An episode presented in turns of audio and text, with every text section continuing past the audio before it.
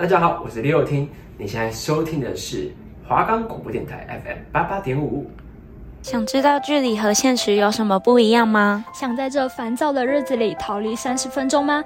？Hello，大家好，我是爱丽丝，我是兔兔，欢迎收听今天的节目，跟着我们一起逃离现实吧。我们的节目可以在 First Story、Spotify、Apple Podcasts、Google Podcasts、Pocket Casts、Sound Player，还有 KKBox 等平台上收听，搜寻华冈电台就可以听到我们的节目喽。在这部剧里面，因为练习举重的人身材较为壮硕，而练习体操的人身材较为苗条。那么，嗯，我们应该摆出这个刻板印象，去说女生其实就是一定要瘦才是美的那种标准。我觉得男生跟女生就是对于美的那种标准有点不太一样嘞。其实我觉得有些女生她们就是过度要求自己，其实她们已经在很合理的范围内，而且嗯不会过瘦，不会过胖，而且是整体来说是好看的那一种。但是她们就会一直觉得说，哦，我就一定要再更瘦，我一定要再更瘦，这样我才能穿得了更好看的衣服，然后。我才能就是当着行走衣架子，然后就是男生也会很开心那种。我觉得他们把模特的那个想法加注在自己身上，可是他们就是会觉得说，嗯，就像是谁规定说模特一定要瘦？对，虽然是这样说没错，而且在国外其实也有比较胖的模特，也不是胖，就是比他们可能就是穿 XS 码、XXS 码的，可能。可是国外有些就是他们不想理会那个标准，然后他可能穿到 M 码、L 码，但是他们却被贴上大尺标的标签。我觉得就像是现在有什么大尺码女装什么的，就是我觉得人们一直在不断的想要更改这个刻板印象，可是这个刻板印象已经在就是人们的脑海里面很久了。就比方说，模特一定要是瘦的，那运动员一定要是壮的，身上脂肪不能太多，什么之类的。那我觉得对于他们穿衣服来讲，我觉得没有什么太大的影响。老实讲，其实我觉得整个人整体上气色好，然后状态好，然后就是。不管你的言行举止，其实才是代表你的一切，而不是你一直注重于你的外在，你要瘦，你要美，你要怎么样？其实我觉得那都只是你一昧的追求那种无谓的目标。我也觉得它就只是一个过程而已，就是你觉得你自己应该是怎么样？就比方说，人家常说的就是你有内涵，我觉得内涵才是最重要的吧。就是你的外表怎么样，其实。如果说你的外表一定是瘦的，一定是漂亮的，就是人们刻板印象的那种感觉，那你的内涵就不会被人家看到，就会。比方说，人家就会说你是所谓的花瓶之类的。对，虽然是这样说没有错，但是其实大家还是会有一个观念，就是你再有内涵，你没有外表有没有用？我觉得说，其实你多少也要重视一下自己的外在，你不能只说哦，我就是要走那种内在美的路线。你如果没有外在去吸引别人的话，其实没有人会注意到你的内在美到底是多好，除非你真的非常顶尖、非常优秀，优秀到说你不用。出现也会有人发现你的好，你的特别。我觉得很像是我们做记者的，然后可能就是被别人发现的机会，就是被报道的时候，报道被选上头版的时候那种。然后，其实我觉得不一定要就是别人来发扬你，你要自己先发光你自己，你才有机会被别人看见。对，然后这前提是你要给自己。足够的信心，你要对自己很有自信，你才能。所以说，我们必须要摆脱世俗的眼光，才能成就更好的自己，而不是一味追求那些美的标准。美的标准定义本来就不一样。在这部剧里面啊，女主角就是学习那种举重的，然后其实她在某一段时间的时候，她对于她自己的未来、自己的前途，其实有感到迷茫，她不知道自己该不该再继续练习举重这个项目。然后我想问的是，大家对于自己所学的事情，是不是都有那份热忱还在？然后对自己的初衷有改变吗？我觉得以我作为例子的话，嗯，一开始进来新闻系，当然会跟想象中学的不一样，因为一年级开始是学理论嘛，二年级开始你才接触比较实际一点的东西，然后三年级的实习媒体开始慢慢的在消磨你的意志，而且就是其实讲着，我们一开始对于进来新闻系是抱有非常大的热忱，但是其实开始实习之后，你因为被工作量追着跑，其实有。多少会有一点消磨自己对于这份工作的热忱，而且其实多媒体的工作量真的很大。然后就是我当上部长之后，要去把人家的意见去实体化，而且真的是必须要扮演沟通的这个很重要的桥梁。因为其实当没有办法好好沟通的时候，其实整个进度都会落后，大家都没办法。好好的按照进度去走，然后去做他们该完成的事情，然后就会 delay 到很多，就是大家的行程啊，或者是说大家已经安排好的工作都会被 delay 到。对，就是 delay 到的不只是你自己部门的东西，有可能是节目部啊，有可能是工程部啊，就是其实这都会影响整个台的运作。对，就是整个电台的运作，其实。就是每一个部门都要团结起来吧，我觉得。而且其实大家合作是一件非常重要的事情，就是，嗯，除了合作以外，其实气氛融洽真的是一件非常重要的事情，因为气氛融洽可以决定说你们能不能一直沉浸在这个氛围当中。就比方说开会的时候，当然有时候也会厌烦，可是那个气氛是好的。好的话，你就会觉得说，哦，开会其实是一件，就只是例行公事啊，这是一件快乐的事情。干部们坐在一起讨论东西，这样子。可是就会有那种开会是那种很严肃的那一种，你也会就是会觉得说，啊，我来这边，然后就是很严肃的大家一起讨论，那我们为什么不线上开会就好？尤其现在疫情这么严重，对，就像是。嗯，有些朋友就跟我说啊，如果你们一直把你们气压挡的那么低，你们每个人都不开心，那你们没有任何一件事情是你们会做得完的，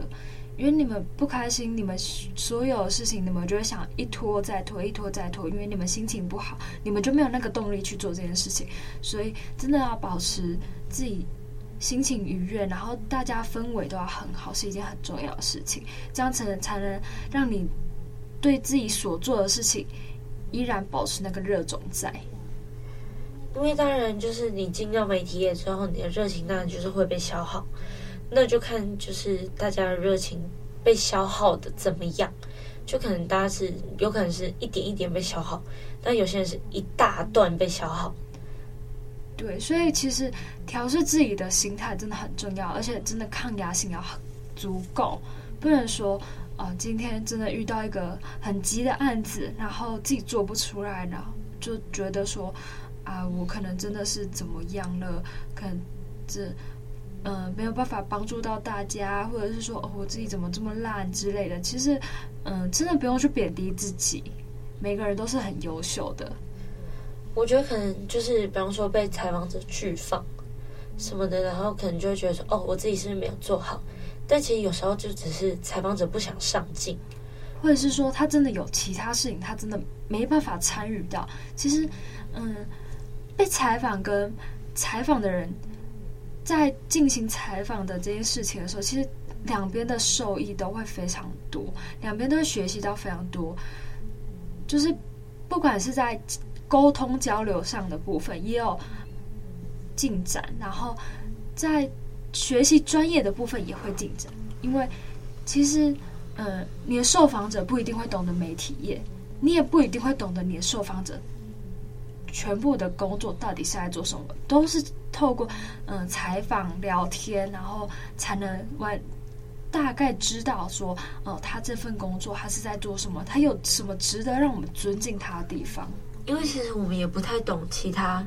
就其他行业的专业吧，我觉得。然后，嗯、我们懂其他行业的辛苦的那个桥梁，在于说我们去采访他，在于说我们的沟通，然后在于说我们换位思考别人，我们就是站在对方的立场想，如果今天我们去做他这这份工作的时候，我们会怎么样？这也是其实可以帮助我们在于写稿的部分会比较容易，就是可以带入那个情境的感觉。我觉得我们写稿就是把真实性写出来，但是我们常常没有办法从就是一个角度去了解说这个行业在做什么。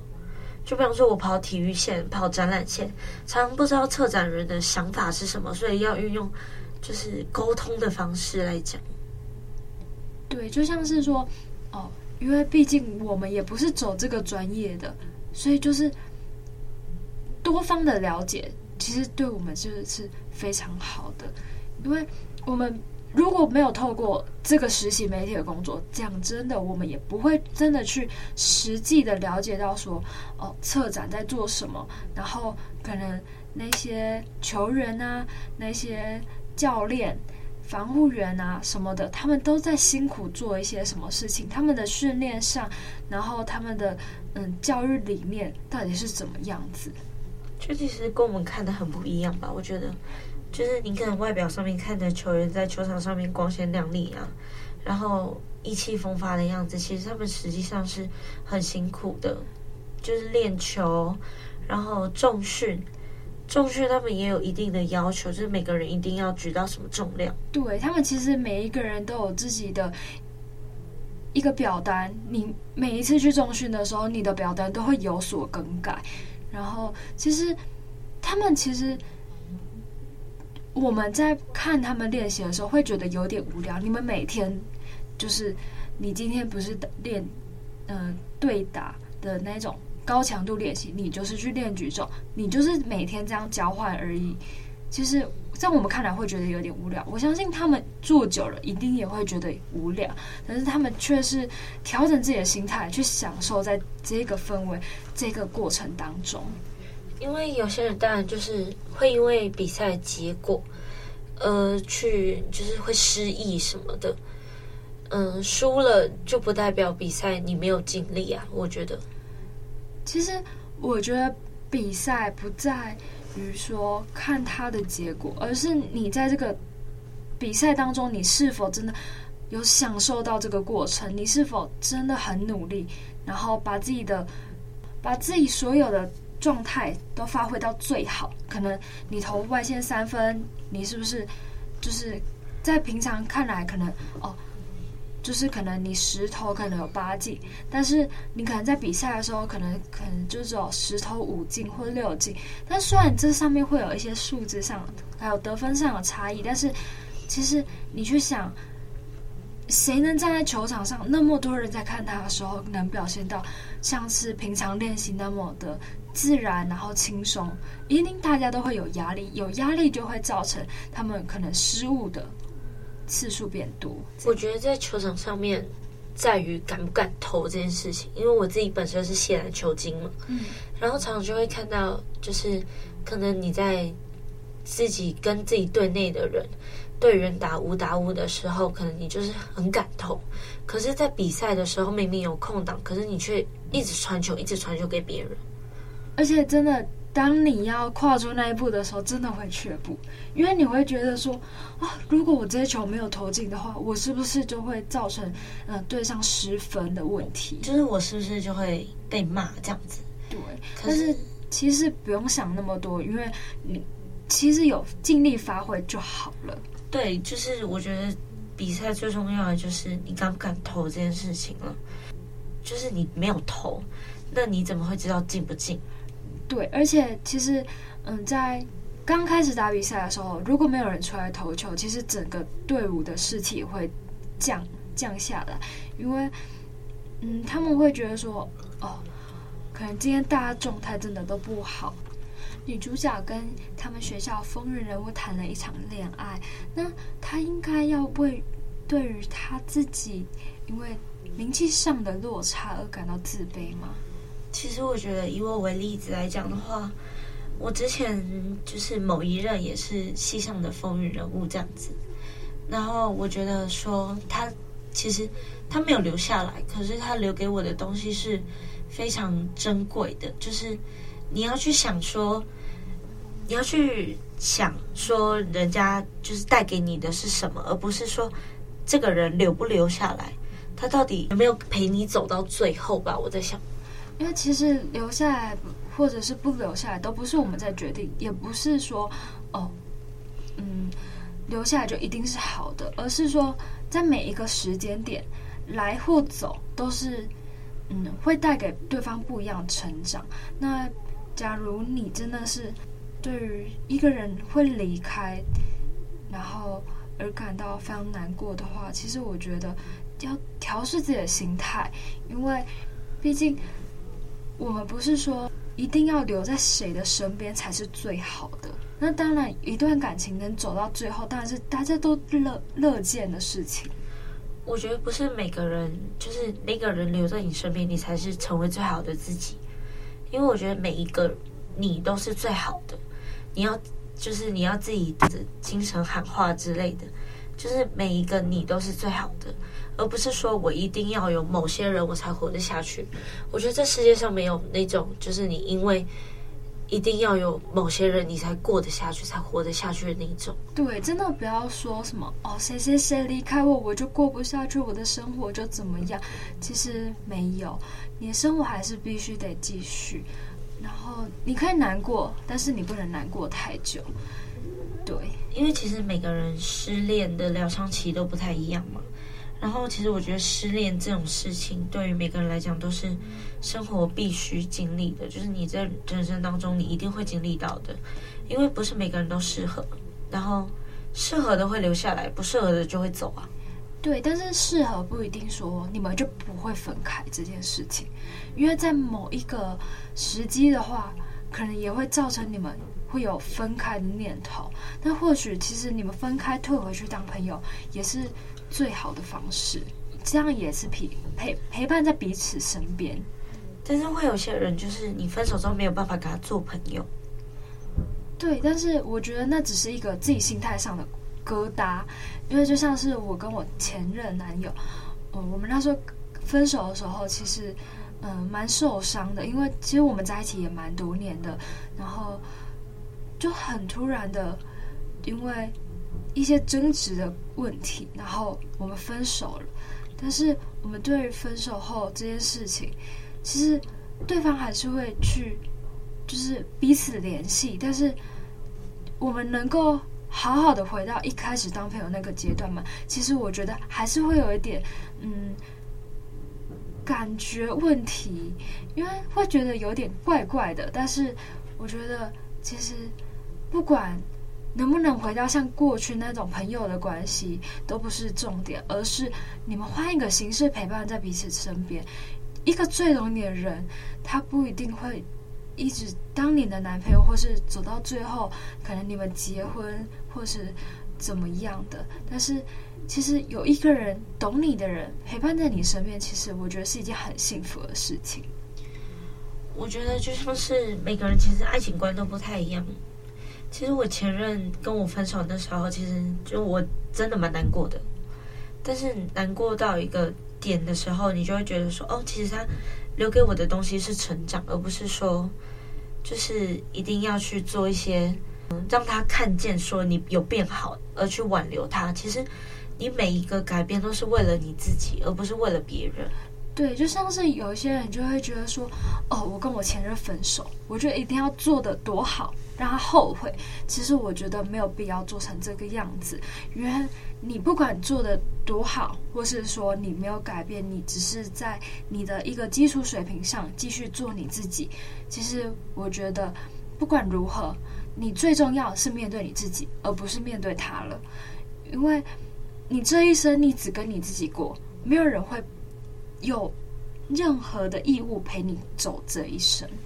因为觉得后不后悔这件事情是他自己的决定，然后他后悔了也是他自己的想法。因为你变得更好，所以他后悔，那就代表他爱的不是原本的那个你。对，其实应该说，嗯，后悔这件事情，其实，嗯。你可以谈出来，你可以提出来讲，你们可以出来聊聊，说，嗯，你们嗯分手过后，然后彼此之间的改变、成长，然后还有一些心态上的转换。其实就是没有必要说分手一定要撕破脸这件事情。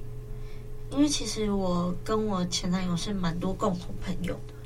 然后有时候也会从共同朋友上，就是共同朋友的嘴里面去谈到说，哎，他有没有就是有什么近况什么的。可是每次聊到他的近况的时候，就慢慢的那一点一点的感觉会消失，就会慢慢觉得说，哎，这好像不干我的事。对，所以就是自己心态上的转换了，因为。其实对于你来说，你已经走出那一段难过的时间，所以你应该要把重心放在自己的身上，而不是说啊，交了男朋友就把重心都放在男朋友身上，然后男朋友不陪你，你就觉得说啊，我可能没有安全感。其实我觉得安全感是自己给自己的，因为每个人都有自己要忙的事情，不可能因为。对方而停下自己的脚步吧，就是在走在自己的道路上，嗯，或许都会有一些过客的经过，但是真的不用为了对方而停下脚步，然后去等他，或者是说为他停留这样子。嗯，我觉得你为一个人停留是，我觉得很浪费时间。我自己觉得啦，因为你为一个人停留，他不一定为了你留下来呀、啊。那你为他停留的时间不就浪费掉了吗？对，而且如果不为他留下来，这个可能还是好事。那如果你在为他停留这段时间，你为他做这些牺牲，但是你最后换来的是，嗯，非常不好的结果，看上别的人的那一种的话，你自己会更受伤。这部剧主要就是在讲述韩国大学生活的日常。那我看完这部剧的时候，其实。我真的对于大学生活就是抱有那种憧憬的幻想，就是觉得说，哦，我多么希望就是自己的大学生活就像是那种偶像剧般的展开。但是，其实到了你读大学的时候，你才发现根本就不是这个样子。然后你的高中老师都跟你说，哦，我跟你们讲，你们上大学就轻松，你们大学就怎么样怎么样。其实我发现，其实上大学更累呢。我觉得，因为毕竟不是每个人都是。偶像剧里面的男女主角，所以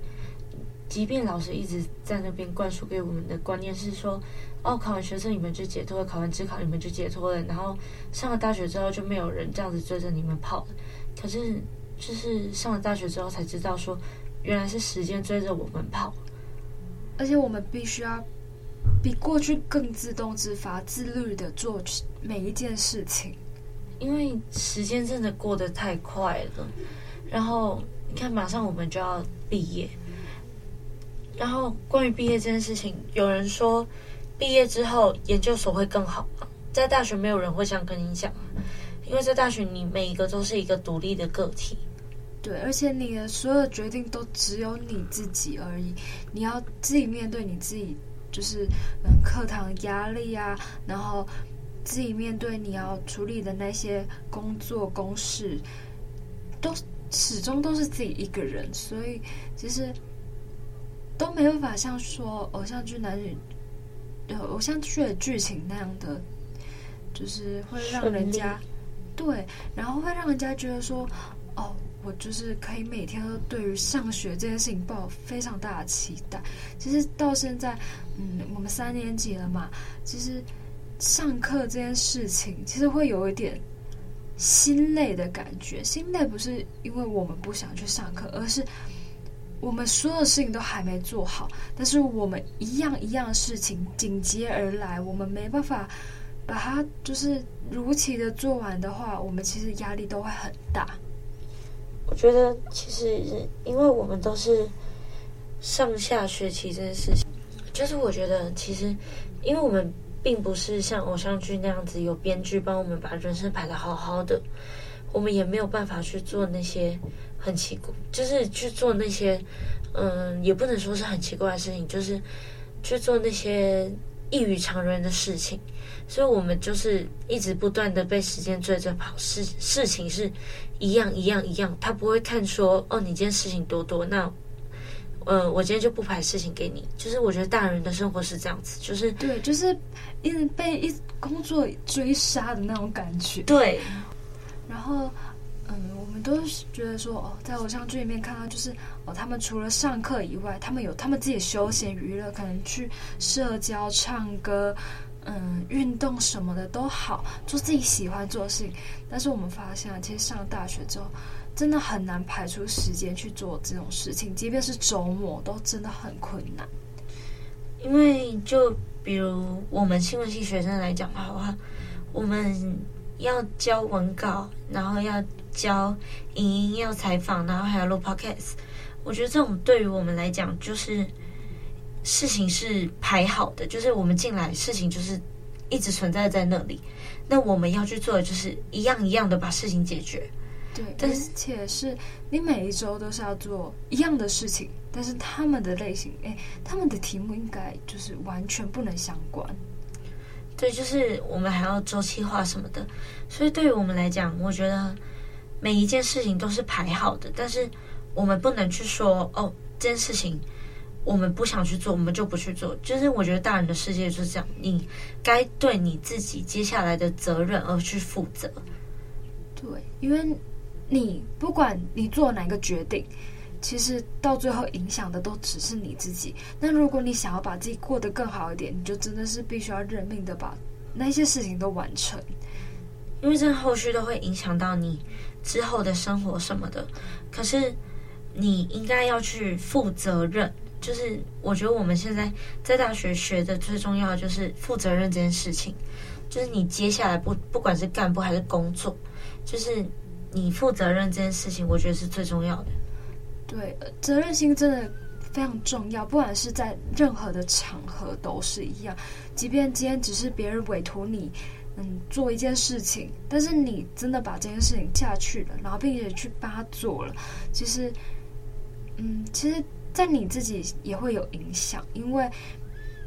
至少你以后在社会上，人家请你帮忙的时候，你会愿意去做这件事情。呃，但是也不是说要你当一个烂好人，嗯，一面接受别人要求你做的事情。我觉得就是你，嗯、你负责这件事情，你把它做到好，把它做到最好。这是这都是你分内该做的事情，因为你觉得你自己有能力去做这件事。那如果你就是你还是可以学到一些，在其中学到一些东西。然后，其实，在每一部校园剧里面，都一定会拍摄一就是一些就是霸凌的部分。那其实，在最近不断有就是学校传出就是霸凌事件的，就是那种严重受害者。嗯，老师来来讲的话，我觉得霸凌是一件蛮幼稚的事情。我自己觉得，因为你就是嗯、觉得别人的长相，觉得别人的家境啊，或是身材不好，或是怎么样，可是你就是一直拿你自己的标准来看待别人。大人的世界并不是你想象中的这么简单，因为大人的世界看的就是他有什么能力去做这件事情，而不是看人家的外表。对，而且就是，其实会霸凌那些人，其实他们就是差不多就是同温层的人在那边取暖。然后，其实讲真的，我认为他们就只是一个自我优越感，然后把自己，嗯，他们并他们其实霸凌的人其实也并没有多好，但是他们就是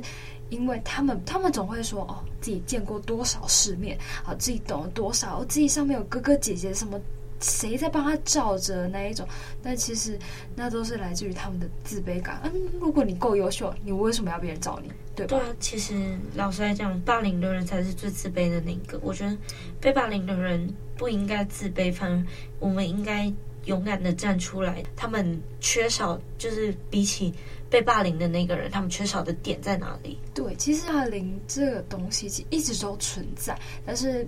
但是没有人去检讨说，呃。就是霸凌这件事情到底为什么产生，而是大家都只是一一直去看说啊，那些人霸凌，然后嗯、他们霸凌别人就会怎么样，然后就一定要强制说嗯，什么社会局，然后或者是说校方一定要去解决这件事情，是必然这件事情是要被大家重视并且解决的。但是，可否想过为什么那些霸凌的人，他的出发的动机是什么呢？他只是为了好玩好笑吗？今天爱丽丝和兔兔的节目告一段落，谢谢大家收听，下周二下午三点再和我们一起逃离现实吧，我们不见不散。